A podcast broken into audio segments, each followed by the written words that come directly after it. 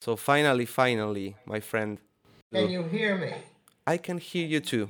All right, so we're okay. We're good to go. We are definitely okay, Van Dyke. May, will, will you give me one minute to get a drink? Of course. Now we are talking. Oh yes. Sir? Mm.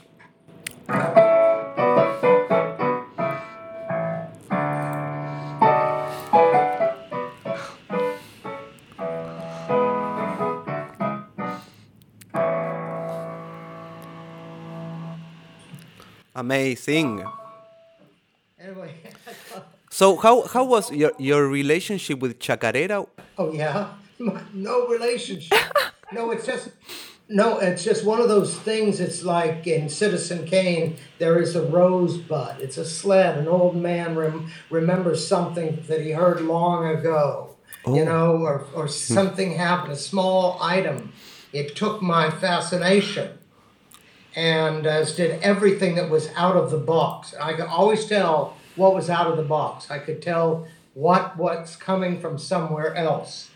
And um, so I figured it was a mariner's song, you know, a sailor or someone of the uh, ma- um, of the, maybe a fisherman. I thought it was like, I thought- but in turn, but I heard, I learned that it was the anti-tango, that it was the people's, the people's dance, and so to me it's ast- uh, astonishing because I'm always curious about, you know, they talk about roots and rhythms, but I don't think it's just a casual expression. I think it is the beeline, the direct route to what what it is, what uh, the a sense of place, the territory,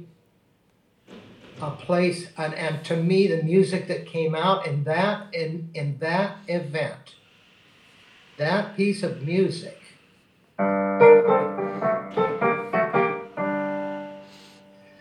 came to me a very first of all because it's minor and it's wistful. To me minor is not a it's not to i do believe minor minor keys are um, you know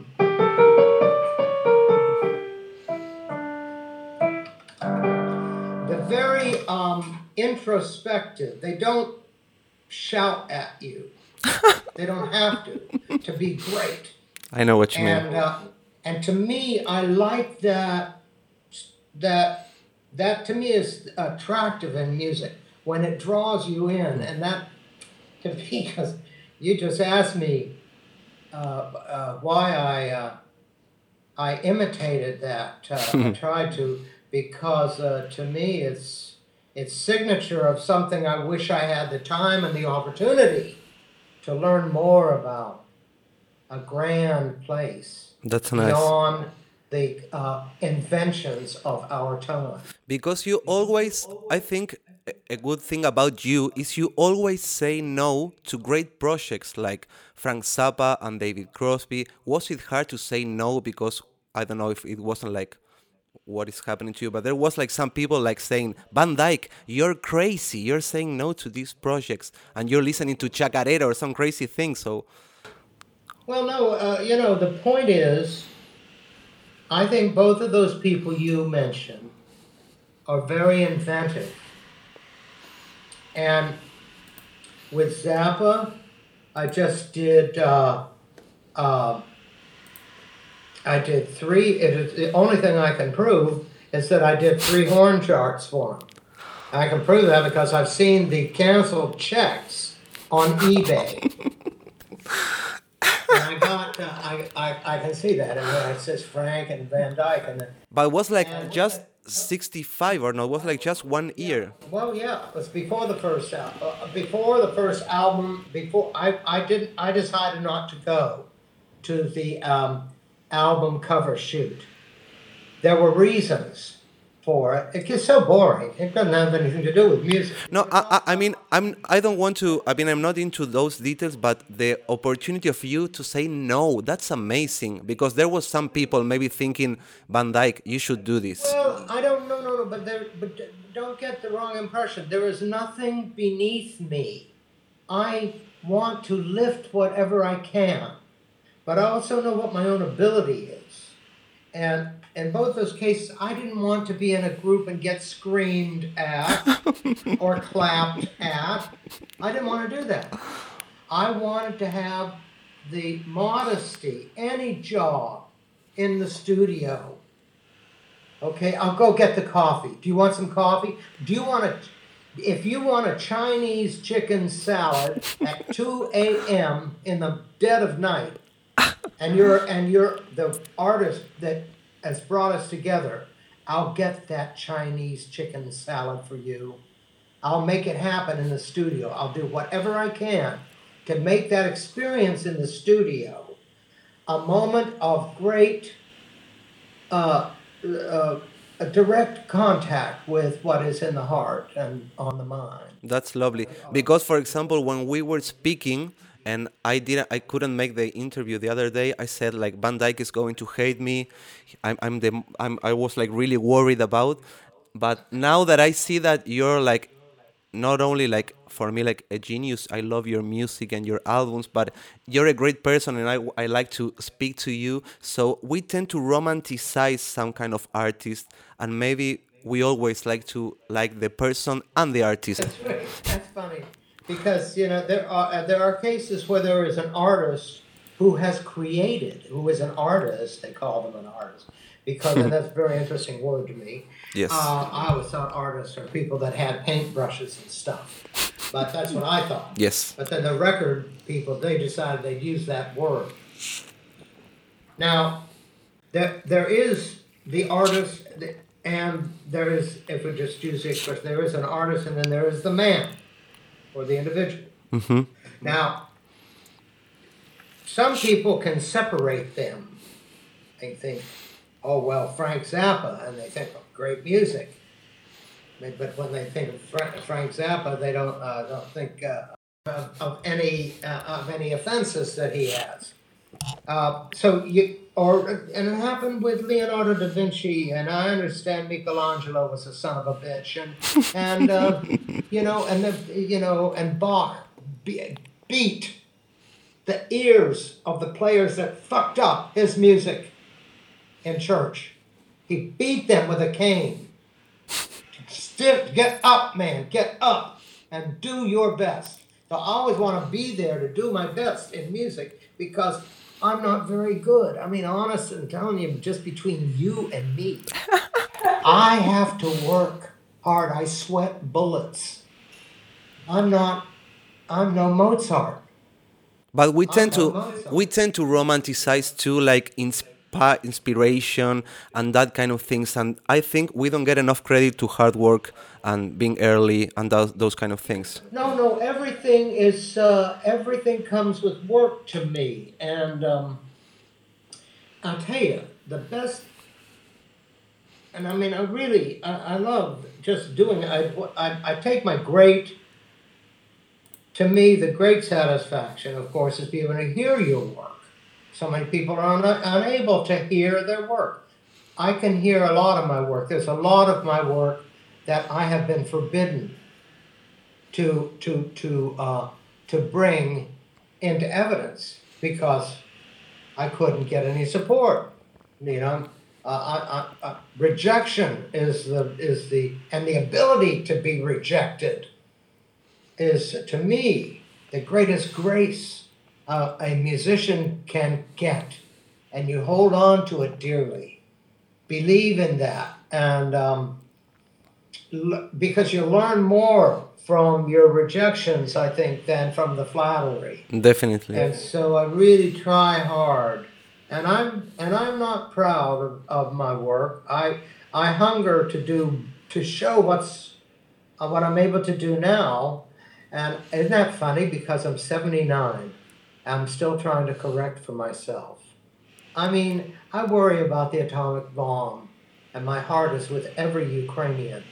But the fact is, I got stuff to do. Of course. I've got to be. I've got to be a musician. This is what I'm condemned to do, and I don't recommend it. I don't rec- recommend anybody go into the arts in the United States. And if some high school kid and plenty of time does it, no man, uh, you know, don't give up biology. Get get. Uh, uh, don't leave us. Uh, uh, don't let the Chinese uh, be the ones that tear down the forests, uh, uh, nor the Americans anyway. But the thing is, which which you we've got to to have a balance. The arts are not. We, it's a hungry world in the arts. Yes. I'm hungry. I take it as part to me. I'm sorry. That's great. I'm running. I'm running scared. I'm not putting my feet on the joystick. They call it in the cockpit. When we're at this altitude, with the danger. Just a second. That's great. Hey, Richard. Richard, can I show you who I'm talking to? He's going to be scared, Van Dyke, while you're doing this. You say no to Mothers of Invention, and then on 66, you did like your first single, like Come to the Sunshine. What was part of saying like no to other projects so you can focus on your music? Was that was what was going on for you? Well, no. Basically, basically, I always wanted to just um, be in the studio and learn what it can do, and and and I think I got there just at the right time because I went from three track uh, to uh, twenty four track. I Oh, watched I watched that all happen. As that happened, I went three to four. Mm. Don't record on adjacent tracks like I did Donovan's Colors. Don't don't record on a J that was that was uh, four track. But uh, I went three track, started out with three track, and then then went to four track. That's amazing. Then then bouncing the, the tape of the of the technology, the the world of rewind. Mm. It's something I miss. We don't have that. Things that would hold you back. But don't you think like like adrenaline? I'm sorry for my English, Van Dyke, but adrenaline in the studio is not what happened maybe these days that you can edit like thousand of takes and whatever. It's not like you enter and you say like, okay, this is going to be it. Of course, there are people like record in a, in the same room, but now with the with the multi tracks, we can try thousand times. No, it was, but and everything was muy rapido back then. I'm telling Oh, you, you would do you would do uh, three uh, three tunes in three hours. Three tunes in three hours. Those just and this, that, and the other, and the room would sound. When, you know, when you do an arrangement with sound. So on that piece, of course, I decided to use the five double string instruments. Does, double spr- string on mandolin is somewhere and and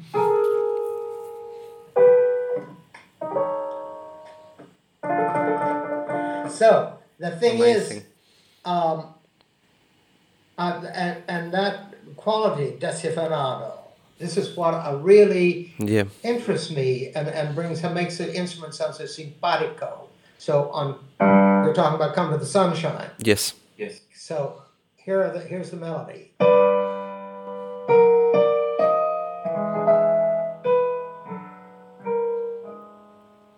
Or actually, I think it's uh, uh, uh, another keep it, but let's just assume. So.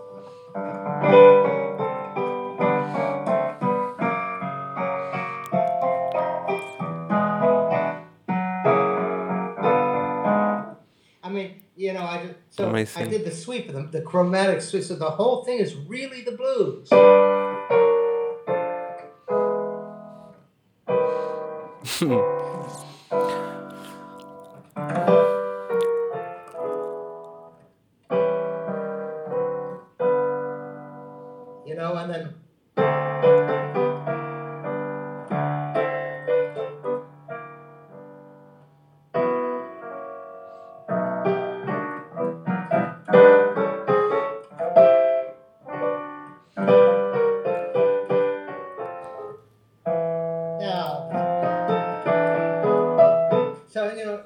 just really captured and and um, the blues of the depression. It was supposed to sound like depression era music, is what we call it.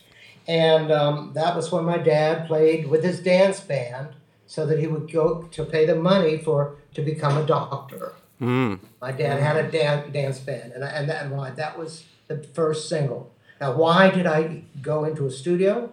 Because Danny Hutton, this guy told me, this friend of mine, told me he could get me a contract and at MGM Records. I should go. I should be an artist. I didn't want to be an artist. I wanted just to get into the studio because I'd heard some great events in the studio. Uh, um, Spike Jones is the one, my principal, the first big one was Cocktails for Two by Spike, Spike Jones. I probably heard that in 48 or 49 when I was four or five years old. And that, and when I heard that piece called Cocktails for Two by Spike Jones and tuneful percussion, percussion that had notes, you know, Yes. and that includes all the the the uh, mallet work, the, the marimbas, etc., and so forth, and glockenspiels and every and gongs and so forth. Percussion was very very persuasive on mic, unlike anything I'd heard in real life. And I realized with that piece, Cocktails for Two, that the sonorities of the studio were what I wanted to pursue. I liked that other world. I liked the orchestra. I was going to orchestra, you know, when I was a little boy. Hey, come on. No big deal. Big stuff, big death, big epic death, blood, Sturm und Drang, real bad, bad stuff happened. People were assassinated. I was fascinated when the when the Pharaoh came in with a chariot and the, the Pharaoh in Aida with the had a real live donkey on the stage. A funny thing, opera. I saw many operas. But after that, like like you did that song, "Come to the Sunshine," then you do like um, number nine too. But then you came with song cycle. Do you remember how do you put like the musicians, the compositions? Do you write everything for the album, or how was like the, the creative process before you record that? Yeah, in, in song cycle, I I everything was deliberated. I mean, I wrote stuff down. You know, like on the attic. I had, I had, uh, I had uh, four cellos play these notes.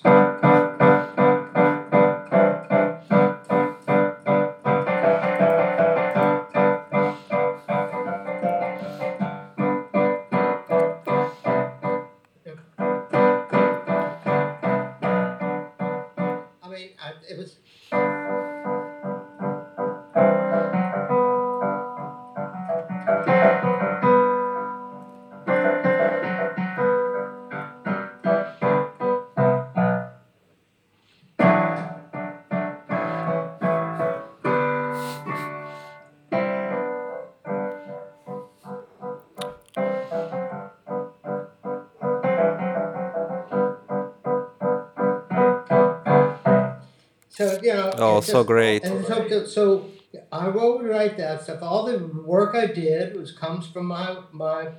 Uh, if I want to do uh, something, a kind of. If I want to do something, I bring in those instruments to do. And I thought that really expressed the mysterious the mystery of my being finding my father's war mementos, the things from World War II when he had the German officers Luger pistol that, that, that the man gave my dad was a major. My dad got a Bronze Star. One of 30,000 men got a Bronze Star. My dad got one. My Oh. dad never fired a shot. Why? He was a doctor. He went to a concentration camp and had to, he was the chief psychiatric, chief Oh. psychiatric examining officer in a concentration camp Wow. when they when the prisoners were set free. And like mental health in those kind of years was crazy. I imagine. But yet, but yet, because he was the chief medical man on the scene, the idea is don't don't give them too much or they'll go into shock.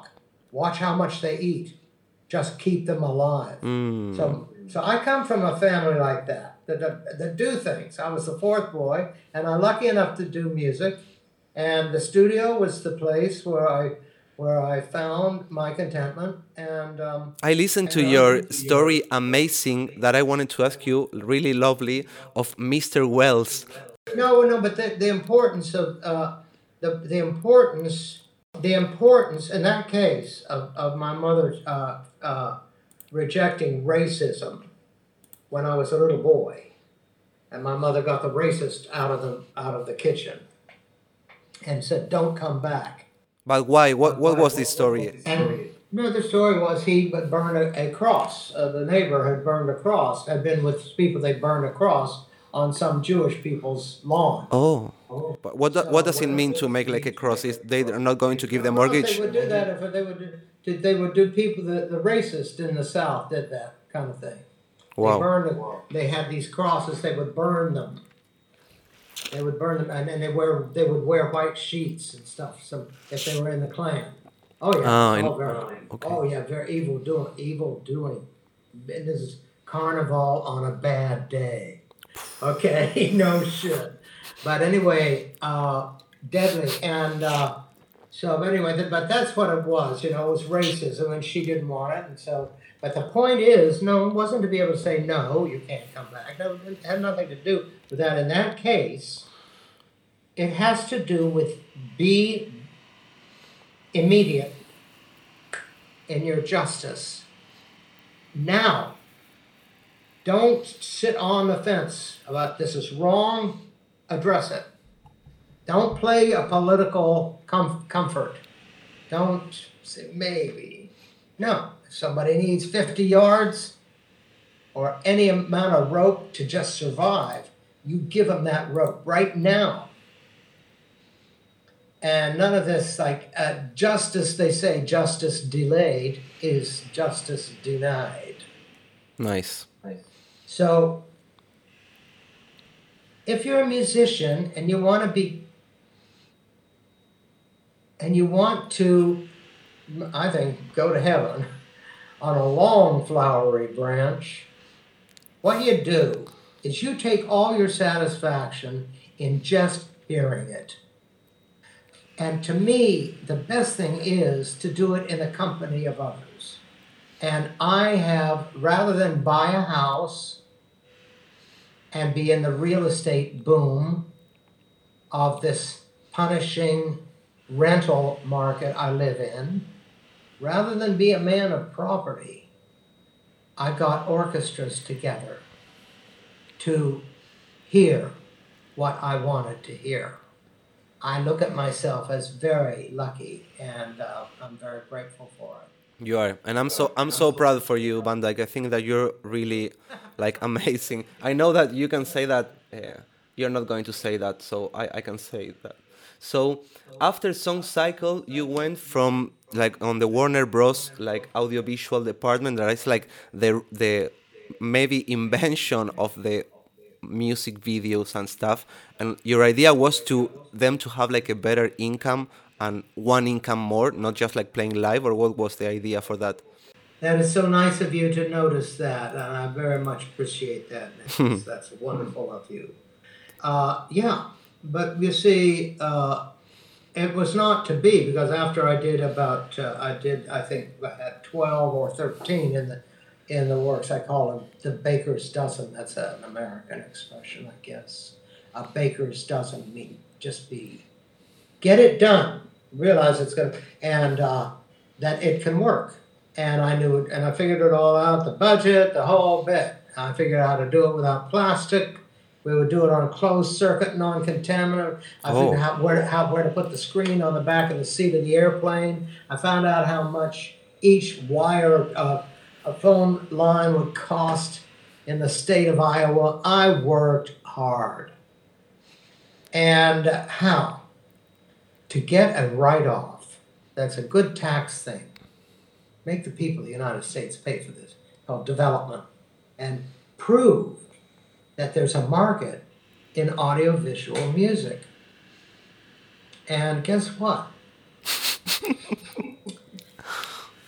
and I figured it all out, how much it would cost. And after the cost, and it really not that, but I got the best in the West.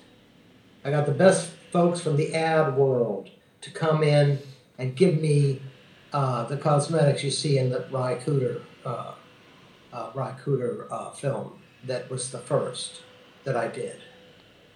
And when they decided that I, and, and I decided that, that the way we would do this, folks, since I had the job, we would give the artists that, that did this 20% after cost recovery. Do you understand me? That means Yes. that the artist would make some money, that the artist would not have to be on the road in a cocaine rage Definitely. trying to make a dime out of this racket. No, we would not endanger the artist. We wouldn't endanger anybody. We wouldn't endanger anybody with plastic. We would go closed circuit. We would give artists a, a, a, a piece of the pie. Amazing. Guess what? They liked everything but that last caveat. The thing that I was looking for, a survival mechanism. And when they rejected that, I, I said no. I left the office and I and I didn't pursue it. And I got back to the idea of making music, which I did. So that's am- that's amazing. So when you were in Warner Bros, some colleagues of you saying like Van Dyke, what are you doing in Warner Bros or whatever, blah blah blah, or what was like in those times being in Warner because it's not like the same in these days being on a label. well, I, I think I think if you're going to make a difference, you have to do what you know to be right. That's all. And I mean, to me, I did what I think is uh, the right thing. I am happy with the impact that I had. I, I must be satisfied with what came out of it. Um, I'm sorry to see what ha- uh, happened economically with the uh, record business, which I think was is an executive sin, but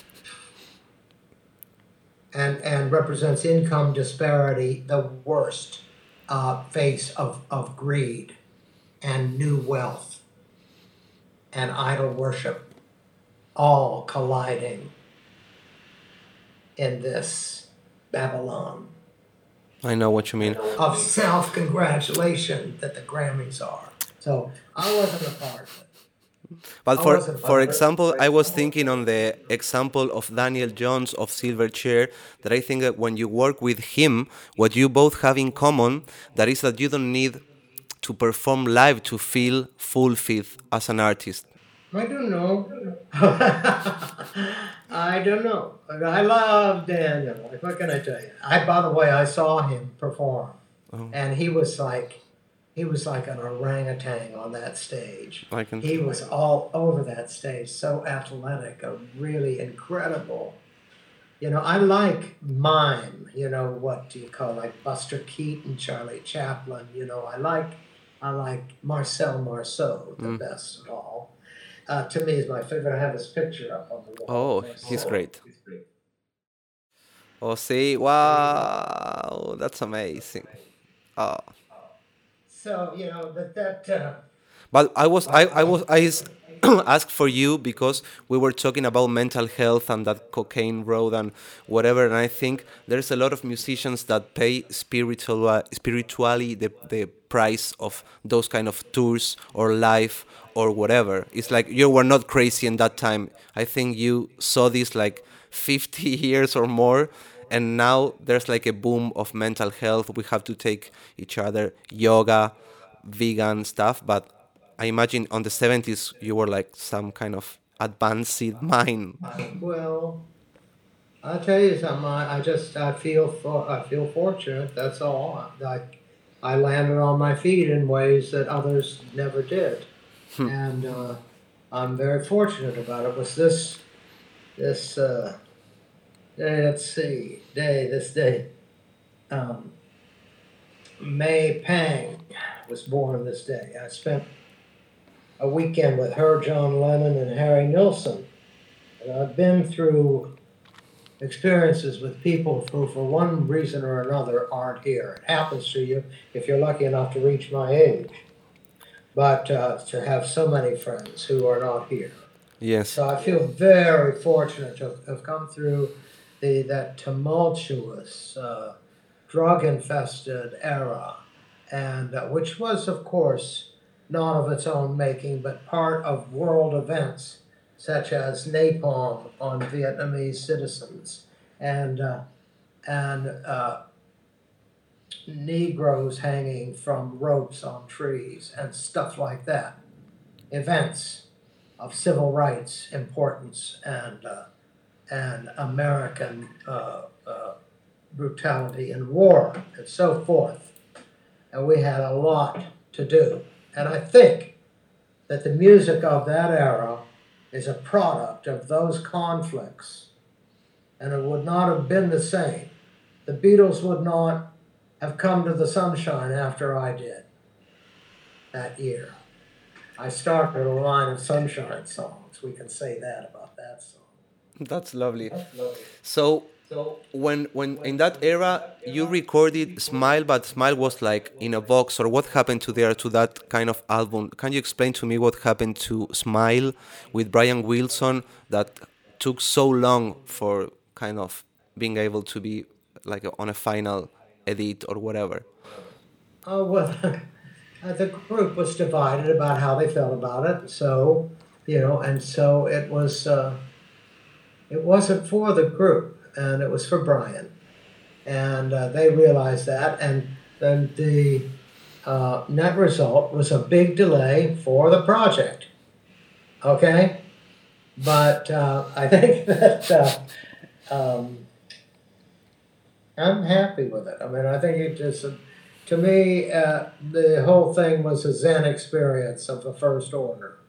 But you were like, please, I want to hear you like the final mix, or you were patient, patient enough to say like, okay, I can wait until this is done. No, no. What I think was wonderful was just to be able to have the opportunity to, to work with Brian. That was wonderful, and he was at his peak, and it was a, just a great event, and I uh, and I respected his every syllable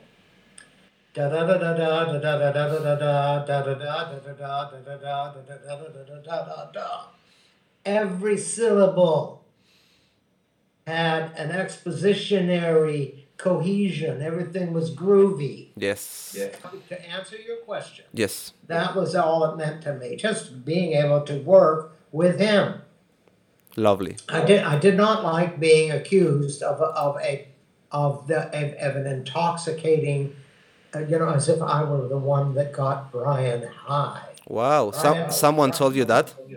Mike Love told everybody that. And wow. it was just, it was, he just didn't want me around because mm. it seemed I was taking his job.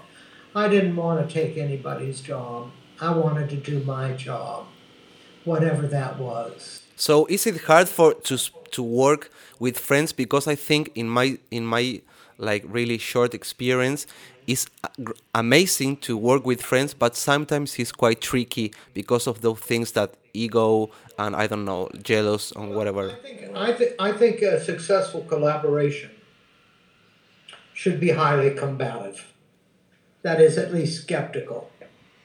And you you've got and, and what and what what does it do to the ego aside from from uh, uh, punish you? But what it does is take you out of an uncertainty uh, it's always nice to have somebody in the room who can be wrong so that you don't have to be. And it's also, also nice to have somebody in the room who will let you be wrong and continue.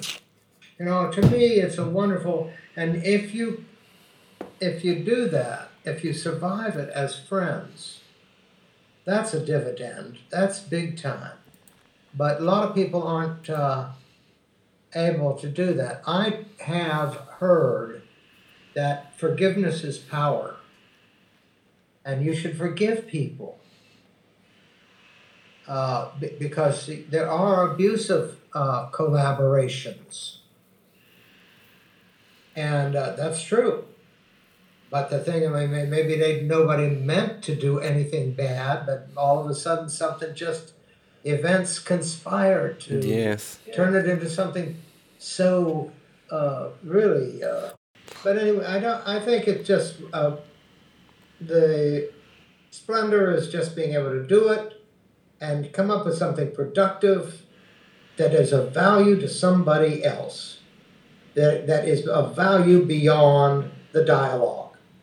Even if it's what the French call a folie à deux, which is that two people agree on something that is entirely un, unsupportable uh, or idiotic. But it is a point of agreement. And I think that that's a wonderful thing. I can see that in in my own work as I look back. There's so much I wish I had done better. Like what? I don't know. That would cost you a dime. That's an expensive question. Yes, I, you have to kill me. I don't want to bust any bubble of yours. No, that's amazing.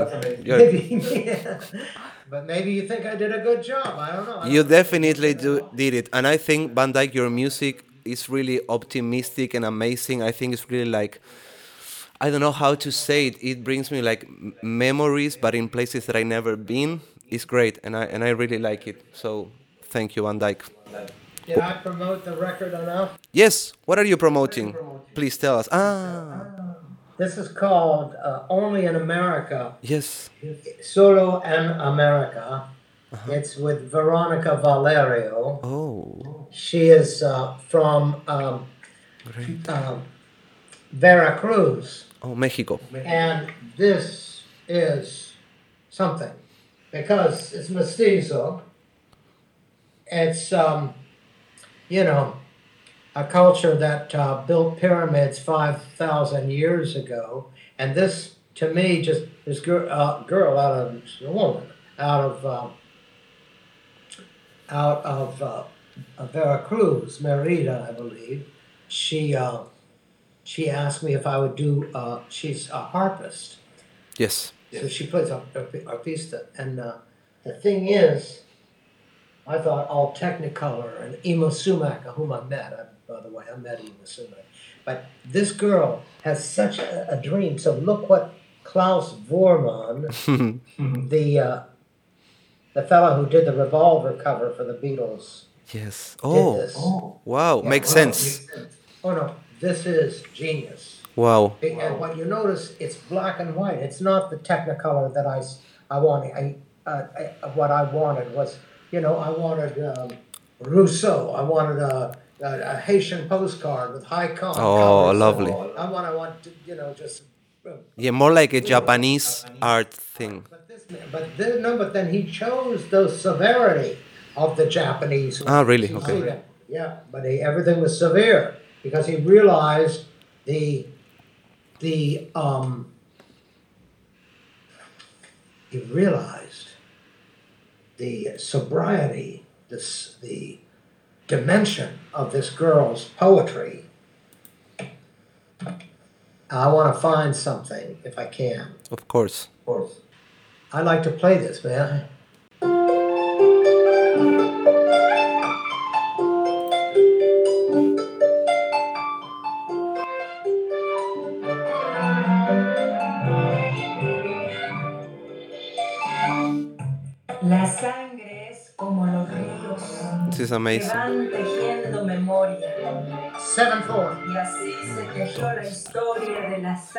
De los míos. Wow. Wow. So good, Van Dyke. Tashik sent me. It was a COVID coming. We're, I'm an old man. I'm going to be 80 in January. We, that means I'm in my 80th year now. and, and it's so important to stay uh, helpful and to, to respond. And I have, um, there's nothing, as I've always said, nothing beneath me. You know, who wants to do a poetry, uh, an exhibit of, of, of uh, poetry from the Yucatan set to music? This woman playing a harp, folk, folk music. Who wants, what record executive is going to do that? Well, somehow that emerged, but we had no idea how I could somehow just do it with my loyal wife at, her blessing. And um, so, oh, she sent email some information. We started downloading, and we had a few FaceTimes, and I added the strings and the woodwinds to her uh, wonderful harp and um, and an occasional uh, violin or percussionist that I insisted that must come from her. And what I did was I took took it to a studio which is close to me, and I mixed it. And some man that I had befriended once in Germany, who was the head of a jazz, classical, and jazz of uh, BMG. But anyway, what's it the hell? A big, big mocker baby, a big German said, "What are you doing?" He said, "I, you know, I quit the industry. I went to Rio for five years, and I don't know, I wasn't doing anything. I got bored, so I'm back in in Berlin. What are you doing?" I said, "Well, actually, I had just finished enough to present a project to those, and I played him Veronica Valerio. I played him." and got cost recovery. It paid my costs. That is a big deal. Nice. Nice. And and I have never met this fine woman. I have never met her. We don't know each other. I mean, it's a beautiful, beautiful. That's girl. lovely. I think it's a more like romantic thing. I, I, I listened to that album thing. I, I listened to that, that that album and that's amazing. I love the mixture of groove and all the arrangements and I think it's a really interesting thing and you have a really strong connection with Mexico and stuff. But it's very interesting, very interesting. Uh, you see, so you, I don't think it's important to be noticed. I think it's important not to be noticed if you can, because it's it's it's it comes with great, um, with of course another dimension of vulnerability. You put yourself at risk if you go up the trees. If you light a third match, Yes. you know you you uh, you'll get noticed. But but I can stand that. But, but all of the work, the associations, have been enormously uh, uh, satisfying. I went to New York City out of nowhere. Oh, I don't know, 10 years or so ago to, to do some arranging to an orchestra for uh, Carly Simon. And yesterday it was announced that Carly Simon's two sisters died. Oh no. One of them an opera star, and the other who had written a Broadway musical. The Simon sisters were cute people. I mean, be- charming. I don't know the wor- proper word. Charming, charming to see, and lovely people. And uh, who'd read a book or two. Smart people. and um, last uh, last week, both of her sisters died. But I had had a chance to meet Carly Simon, and who was so sweet and empowering, and uh, to me when I arranged for her on record. I don't know the name of the song. I don't know if the mic did a good job or not, but I would I'd be curious. I would like to find out. But I do know that those sessions in New York were splendid. I did a song with her called "Don't Smoke in Bed." It really took off. It took off, and uh, she we, it was very very 40s like 40 1948 type retro romantico and uh, uh, great took a lot of work to get that measured rubato you know uh, had to be uh, conducted. So i met carly. Uh, she wanted me to be comfortable in new york. And so she hit was hit twice yesterday, or that last week, with the announcement of her uh, her two sisters, both of them so vibrant and wonderful. Two two two two sisters died the same within a day of each Wow. other. So sad. And what do we have? What do we have? What do we have out of it is a lesson. And she would, she didn't n- nary a daunt. She came out and said, "What wonderful people they were." She made a statement to the news to stop it to People Magazine or something. She said they were just so terrific. We're all so happy we got to meet. But the thing is, the talent was not just her voice; it was her spirit of mutual empowerment. And this is what this musical thing is. And I've got to go do some work. No, that's amazing, Van Dyke. But but the, but the musical, the the thing is that the music requires that sense of empowering others and a way, and it's a talent. That's the talent, and I hope that my life has represented that. That I have helped free those prisoners of love, those ones like Randy and Ry that matter to me so to this day from the get go. Make new friends, but keep the old. One is silver, the other is gold. Lovely. Hey, I'm happy to see you.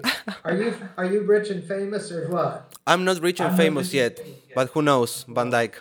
I'm I'm really rich as a person, uh, as a spiritually we can say. I'm really I- I'm really glad to speak to you, Van Dyke. I am aware of that. I'm very grateful for your kind attention. Oh, thank you, Van Dyke. Thanks I to you. wouldn't, I wouldn't waste a minute, and anytime you feel that I should help you, you let me know. I'll do what I can. You're amazing, Van Dyke. I will never uh, forget these words. So thank you so much. And no, keep keep on playing, please. Sorry, sorry.